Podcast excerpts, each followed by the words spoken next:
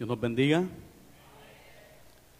Nos gozamos, hermanos, estar en la casa de Dios. Bienvenidos a su iglesia.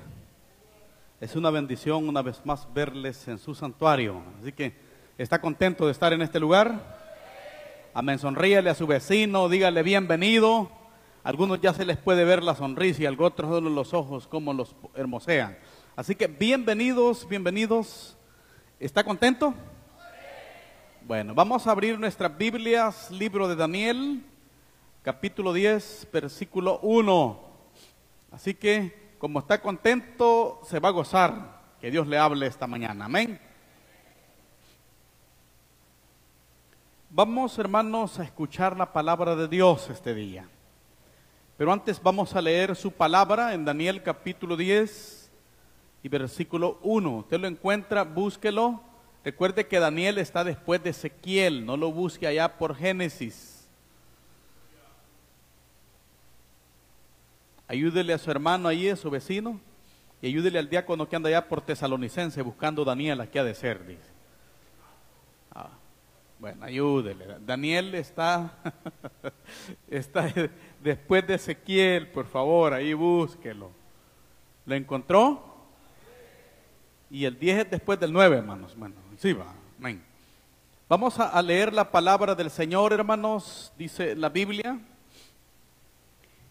En el año tercero de Ciro, rey de Persia, fue revelada palabra a Daniel, llamado Belsasar, y la palabra era verdadera y el conflicto grande, pero él comprendió la palabra y tuvo inteligencia en la visión en aquellos días, yo Daniel estuve afligido por espacio de tres semanas, no comí manjar delicado, ni entró en mi boca carne ni vino, ni me ungí con ungüento hasta que se cumplieron las tres semanas. Y el día 24 del mes primero estaba yo a la orilla del gran río y de aquel, y alcé mis ojos y miré, y aquí un varón vestido de lino y ceñido de sus lomos de oro, de ufas. Su cuerpo era como de berilo y su rostro parecía un relámpago y sus ojos como antorchas de fuego y sus brazos y sus pies como de color de bronce bruñido y el sonido de sus palabras como el estruendo de una multitud. Y solo yo, Daniel, vi aquella visión y no la vieron los hombres que estaban conmigo, sino que se apoderó de ellos un gran temor y huyeron y se escondieron.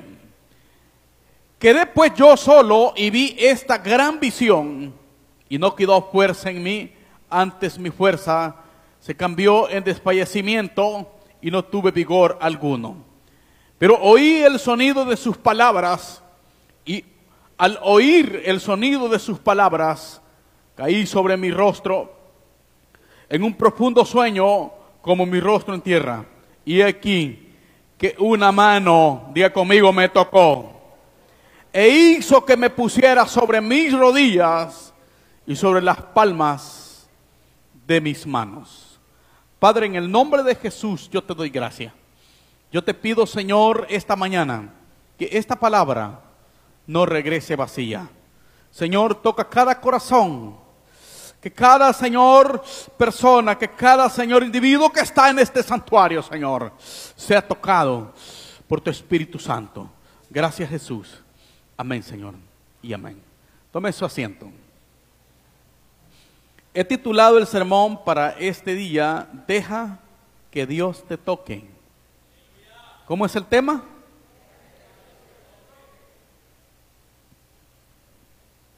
¿Cuántos quisieran ser tocados por Dios esta mañana? Lo que usted acaba de leer, si le fue poniendo atención a esta lectura, pues da un mensaje enorme. Y uno de ellos es que solo Daniel fue tocado por Dios, los demás huyeron. Así que dígale a su hermano, no huya, dígale. No dije a huya, no, no huya. Porque muchas veces muchos huimos de la presencia de Dios o estamos en medio de todos los que están disfrutando de la gloria de Dios y usted no siente nada. ¿Cómo es posible que en medio de una adoración tan llena de poder del Espíritu Santo usted esté abosteciendo? O platicando con su vecino, o en el colmo respondiendo mensajes de texto con su celular. ¿Cómo Dios te va a tocar así? Las crisis espirituales, hermano, narrada en el capítulo 10 de Daniel, fue una de las más críticas que el profeta que pudo experimentar. Hay una visión, hermanos, afecta tanto a Daniel que lo hace tener duelo por tres semanas. Pasada este tiempo tiene una visión gloriosa que vino a afectarlo más a un ser celestial Vea, algo muy importante que debe aprender de este pasaje que leímos. Uno, que los grandes hombres de Dios también tienen crisis espirituales. Daniel tuvo una crisis espiritual enorme. Pero en medio de esa crisis, tanto fue así, porque todos al hablar del ayuno de Daniel muchas veces lo hablamos ahí, hacemos una interpretación eh, errónea del pasaje. Daniel no ayunó porque estaba bien con Dios, Daniel ayunó porque tenía crisis espiritual. Además, Daniel no ayuna como usted muchas veces ha aprendido el ayuno. Daniel simplemente lo que no comió fue manjares y carne. Él comía. Y estaba tan deprimido, usemos el término, porque, porque Daniel en los tiempos que escribe esta palabra, el estrés y depresión, esos vocábulos no existían todavía, por eso él dice estaba tan afligido yo. Pero aquí Daniel lo que está es deprimido, estresado. ¿Cómo más puede describir a Daniel allí? Está en depresión. Tanto así que Daniel ni se bañaba por tres semanas. No me ungí, dice él ahí. No se bañó, ni siquiera se congregó, porque el que Daniel no fuese a comer manjares del rey es porque no tenía aliento de levantarse e ir a comer manjar ni carne. Mejor se quedaba encerrado en depresión. ¿Alguien ha pasado alguna depresión alguna vez? Eso le pasó a Daniel. Hermano querido, el profeta se encontraba en dificultades serias. Pero cuando Dios te escogió, Dios te va a tocar también. Dice el versículo 8, quedé pues yo solo y vi esta gran visión. Y no puedo fuerza en mí, no quedó fuerza en mí. Antes mi fuerza se cambió en desfallecimiento y no tuve vigor alguno. Hay momentos donde tú te vas a sentir totalmente solo donde tus fuerzas se terminan. Pero maravillosamente Dios empieza a tocar al profeta cuando él está desmayado. Estaba tan mal que cayó un profundo sueño. No tuve aliento ni siquiera de acostarme, sino caí sobre mis rodillas y mis manos en tierra, dije Daniel. Y allí Dios llevó una visión gloriosa. Y según la descripción que Daniel da acá, es lo mismo que Juan describe de Jesús en el libro de Apocalipsis. En otras palabras, quien llega para tocar al profeta es Jesucristo, el Hijo del Dios viviente. Es fuerte ese aplauso a Dios y se lo va a dar.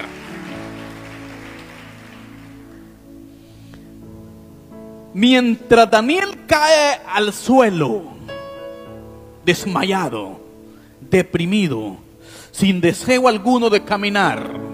Como cuando tú dices, ¿quién sabe que regrese al santuario? Ya no vuelvo ni siquiera a visitar esta célula familiar. Es cuando Jesús te anda buscando. Fíjense que de este mensaje, Dios me ha regalado una canción que a lo mejor la encuentren, escuchen que cante Xiomara algún día. Y yo le he titulado Dios me encontró. Dios me encontró. Porque cuando tú crees que estás acabado, desmayado, Jesús anda en busca de ti para tocarte, para levantar tu vigor, para volverte a darte fuerza, para darte un mensaje y decirte que no estás solo, que tienes un Dios poderoso, que te dio la victoria en la cruz del Calvario. Mi amado, cuando Dios te toca, te levanta del suelo. Ve a su hermano, por favor, y dígale, Dios te va a levantar, dígale. Lee el versículo 11, donde paramos la lectura. Y me dijo Daniel, varón muy amado, está atento a las palabras que te, que te hablaré y ponte en pie. Oiga esa palabra. Porque a ti he sido enviado ahora. Mientras hablaba esto conmigo, me puse en pie y temblando. Diga conmigo esta mañana, yo me voy a levantar, diga. Cuando Daniel había caído a tierra diciendo, ya no se puede, no voy a poder. Jesús apareció por ahí y le dijo, Daniel, levántate, ponte en pie. Ahora dígale a su hermano, Dios te quiere de pie, dígale. Porque personas desmayadas, arruinadas espiritualmente, deprimidas, no le sirven en el reino de Dios. Dios quiere un ejército de pie. Dios quiere un pueblo que se ponga de pie. Aunque esté temblando del temor, debe saber que Dios está con él. Debes levantarte, iglesia. Daniel es honesto y dice, me levanté temblando. A su hermano y dígale, tú no vas a pelear la batalla, dígale. Porque muchos no se levantan porque tienen miedo. Muchos no se levantan porque son temerosos. Pero es que no eres tú el que vas a pelear. Dios te llamó, Dios te busca. Le dijo, varón de Dios, levántate. Tú eres una mujer de Dios.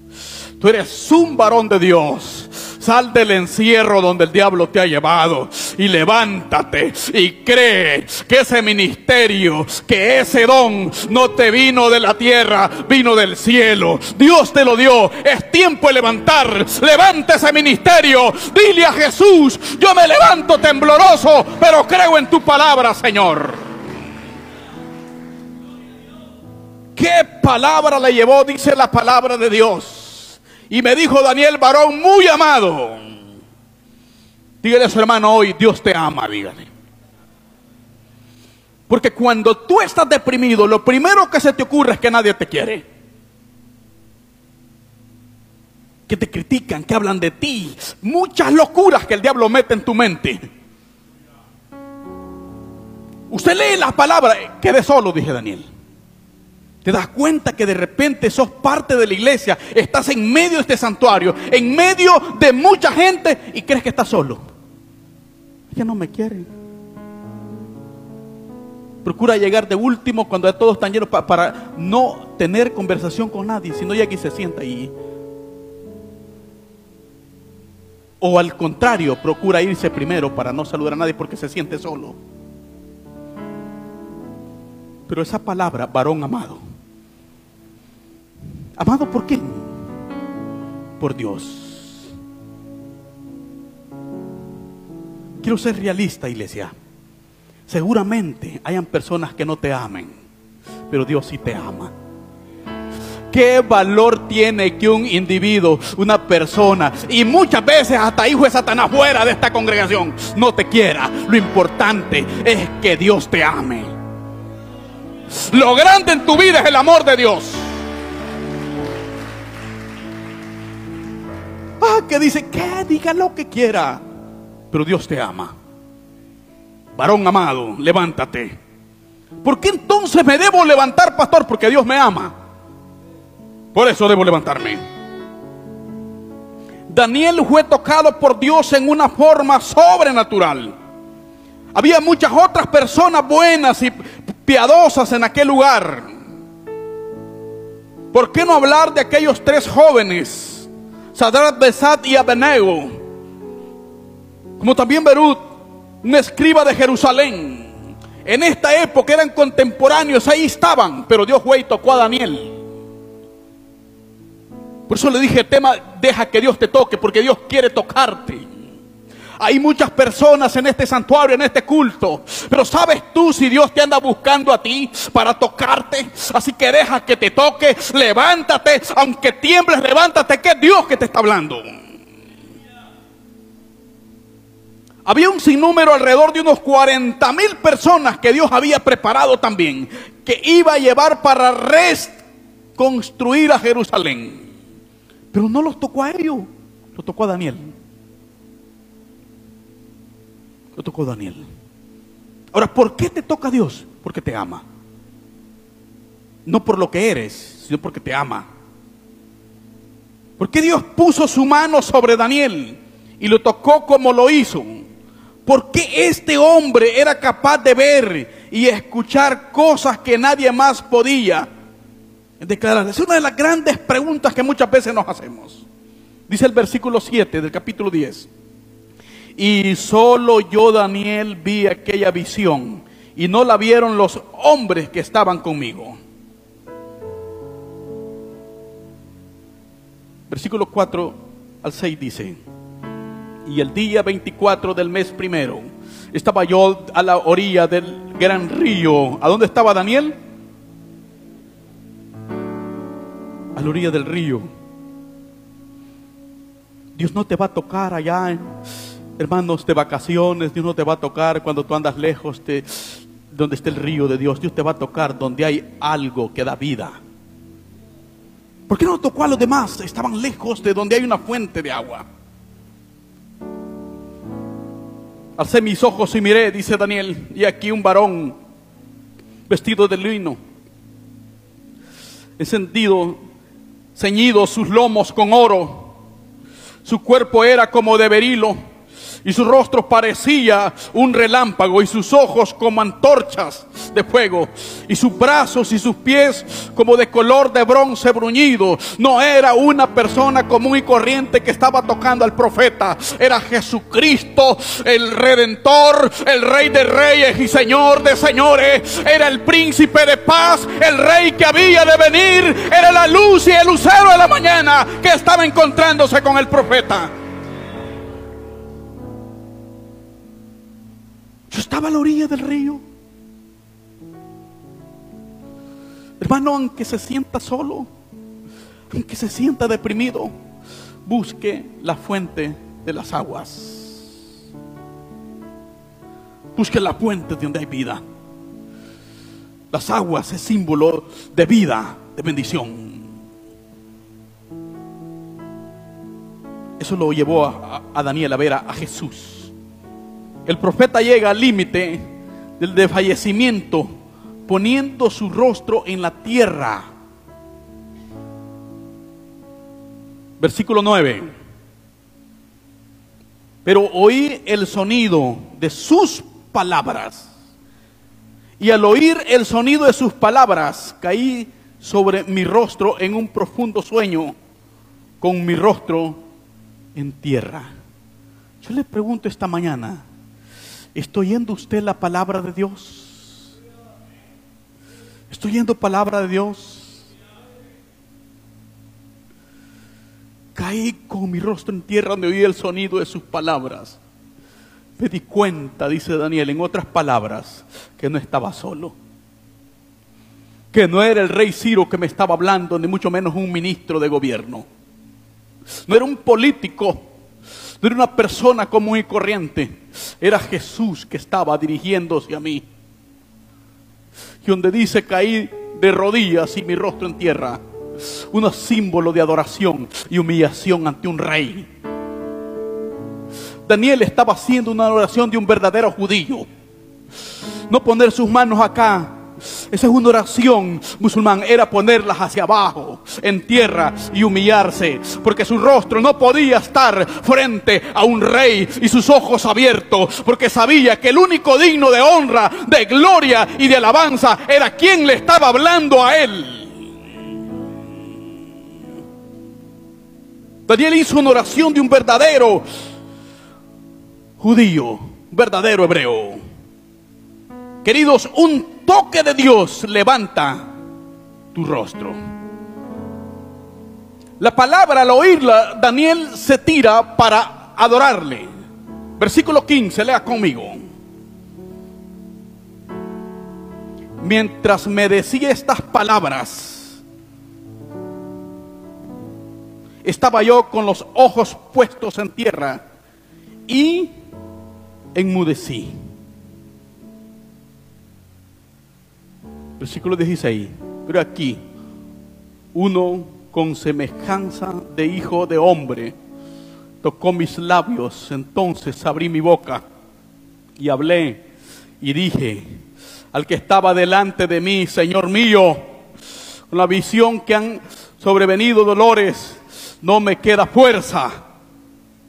Dígale a su hermano, Dios te va a hacer hablar, dígale. Hay circunstancias en las que, hermanos, tú caes desmayado, preocupado, donde no puedes estar de pie. Y está de pie, pero tu rostro no tiene gozo. En otras palabras, espiritualmente estás de rodillas o estás con rostro en tierra. Dios quiere tocar tus labios hoy para que alabes y glorifiques su nombre. Me estaba hablando, dice, pero yo estaba con el rostro en tierra. Pero aquel que vi como semejanza no de hombre, sino de Dios, tocó mis labios. Cuando Dios te toca, te hace levantarse. No necesitas que el cantante, el ministro de alabanza te diga, ponte de pie y adora conmigo. Tú tienes suficientes palabras en tu boca para darle honra y gloria a ese Dios que te ha tocado. Si hay algo que el pueblo de Dios necesita en los últimos tiempos, es un toque del Espíritu Santo en su vida. Porque lo que está faltando es eso. Pues un toque te levanta. Por eso hay creyentes, muchos en la iglesia, nunca se han ganado un alma. Porque no tienen palabras para hablar. Nunca. Pero varios se han ido por ellos también. Necesitas que Dios te toque. Versículo 18. Un toque de Dios te fortalece el versículo 18 conmigo. Y aquel que tenía semejanza de hombre me tocó otra vez. ¿Y qué le hizo? Ve a su hermano, por favor, y dígale, Dios te va a dar fuerza, dígale. Usted ha visto personas de que todos están adorando y él está, está en culto, pero más bien vino a descansar a la iglesia. Gloria a Dios porque está acá. Pero no hay en su corazón una alabanza para Dios. No hay una palabra de, agradecimiento hacia Dios. Es parte del pueblo, pero está muerto. Necesita un toque, algo que arda dentro de su corazón para que se dé cuenta que no está en una casa común y corriente, que no es un edificio simplemente por serlo, es la casa de Dios. No está en una reunión social, está en un culto donde se alaba, donde se canta, donde se honra a un Cristo vivo. Y cuando se da cuenta de eso, entonces no puede estar callado. Pero ¿por qué no pasa eso, pastor? Porque necesita ese toque para que lo fortalezca. Y diga, yo no puedo continuar así como soy. Debo cambiar de actitud. Debo ser una persona fuerte. Voy a ir a esa casa para adorar al Señor. Si tú observas acá el tercer toque que Dios le da al profeta, fue para fortalecerlo. Para sacarlo definitivamente de la crisis que estaba viviendo. Vuelva a ver a su hermano una vez más y dígale, Dios te va a sacar, deja tu crisis, dígale. Porque hay creyentes en crisis. Creyentes en crisis y viene, y gloria a Dios porque viene. Gloria a Dios, el, que tú estés sentado acá es porque eres salvo y te identificas como un hijo de Dios, pero vives crisis espirituales. Ay, hermano, por mucho que cante el ministro o grite el predicador, eso no te, no te despierta a ti, porque no se trata de un toque humano, se trata del toque del Espíritu Santo que llegue a tu vida. El profeta reconoce que su crisis se ha ido. del versículo 19. Vea qué dice el profeta acá. Y me dijo, muy amado, no temas, la paz sea contigo, esfuérzate y aliéntate.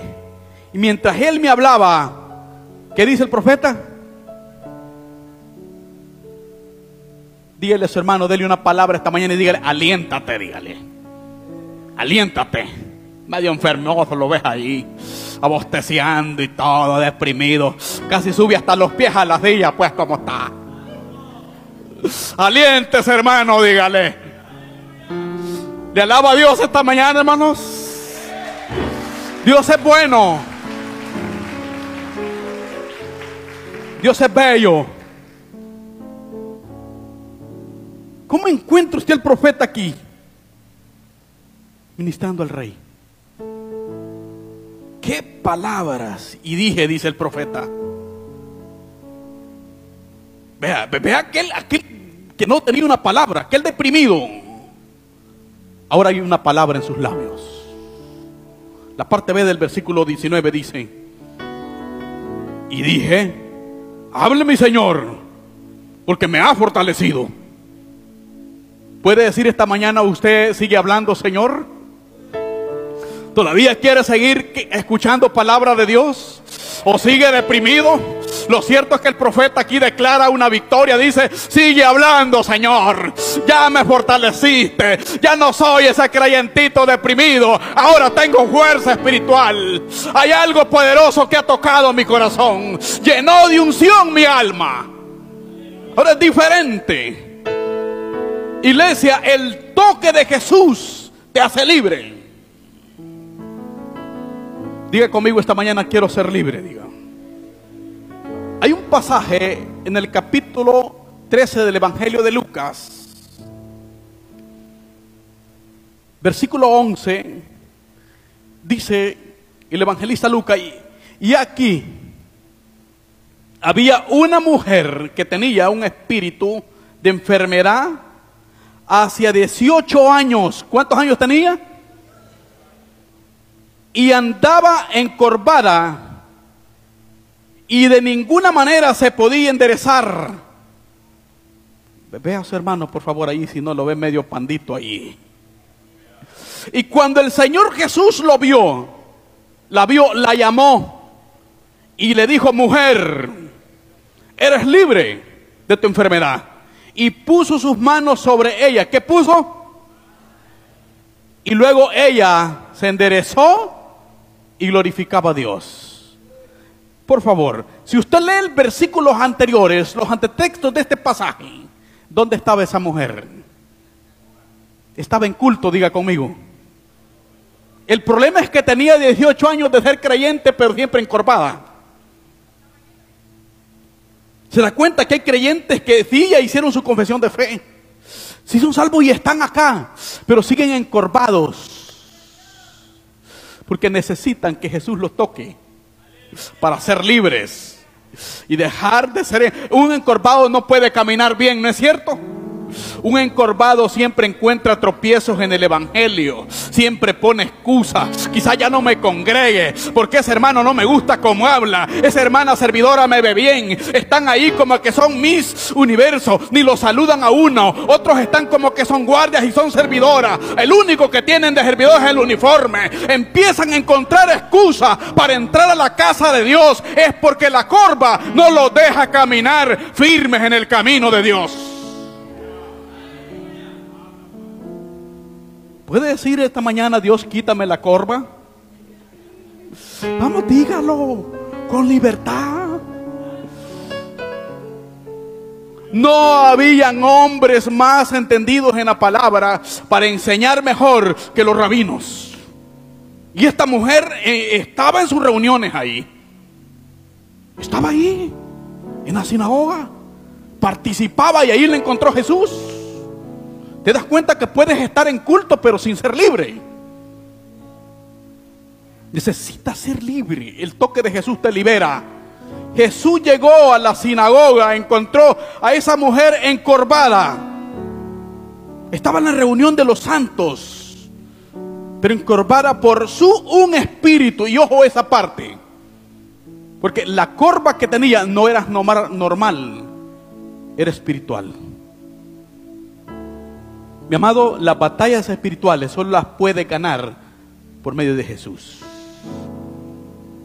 Cuando entra un demonio que te mete en la mente a ti, que ya no debes congregarte, que te están haciendo baje y le pones más atención a las locuras que ves en las redes sociales, que ya no debes ofrendar ni diezmar en tu iglesia, y esto y lo otro, y entonces cuando tú entras en eso, hay un espíritu operando en contra de tu alma. Tú necesitas encontrarte con Jesucristo, con el que se encontró Daniel, se encontró esta mujer también. Lo que a mí me, impacta y me llama la atención, que esta mujer tenía 18 años de estar encorvada. Y Jesús le encuentra en la sinagoga. Yo quiero que le diga a su hermano que no es garantía que te congregues, dígale. Dígale así, no es garantía que te congregues, sino que Jesús te toque, dígale. Porque de congregarse todo el mundo se congrega. Y este día domingo hay miles de personas asistiendo a misas y a cultos en las iglesias evangélicas. Pero no más salen por las puertas de los templos y regresan a la realidad de la vida. Vuelven a hacer lo que siempre han hecho. Si son adúlteros, vuelven a adulterar. Si son mentirosos, vuelven a mentir. Si son chismosos, siguen chismeando. Si son ladrones, siguen robando. Si tienen problemas de carácter, continúan con él. Pero para que tú seas libre, tú necesitas el toque de Jesucristo. Porque Él es que venció todos los males de nuestra vida en la cruz del Calvario. Él lo venció todo dice la palabra, y él mismo llevó nuestras enfermedades. Y por sus llagas fuimos sanados. Y esta mujer tenía un espíritu de enfermedad, dice la palabra que leo conmigo. Ahora, ¿cuál es tu enfermedad? ¿O cuál es tu corva? ¿Cuál es tu enfermedad? ¿Cuál es tu corva?